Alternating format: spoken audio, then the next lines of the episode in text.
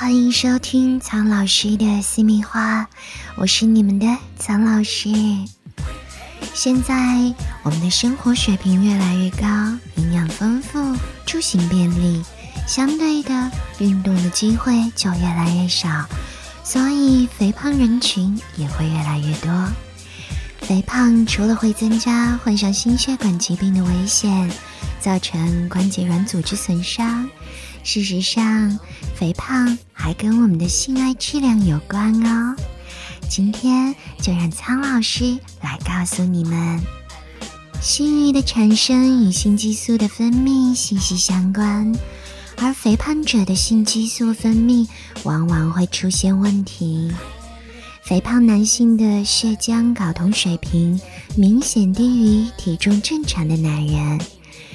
他们的雄激素减少，雌激素增高，而较高的雌激素浓度就可以抑制垂体，促进性激素的分泌，进而呢让睾丸的睾丸酮分泌减少，所以性功能就会出现不同程度的减弱，比如性功能低下、性欲低下、勃起还有性高潮都会出现问题。对于体重偏胖者来说呢，首先生活当中要适当的减少高热量食物的摄入，经常进行体育锻炼。其次，肥胖的人在性生活中千万不要带着自卑的心态，更不要因此而拒绝性生活，要充满自信来正视自己的身体。在性爱当中呢，可以通过增加前戏、抚摸这些方式来增加兴趣。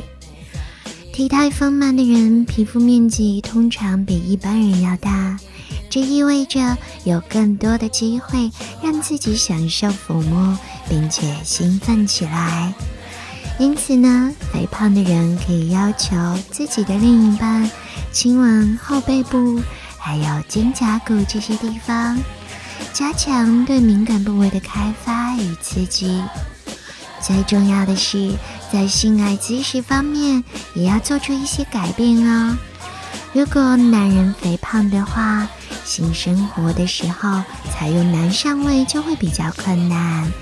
这时候呢，可以在女人的腰下放一个枕头，就可以让插入更加容易，插入也可以更深更充分。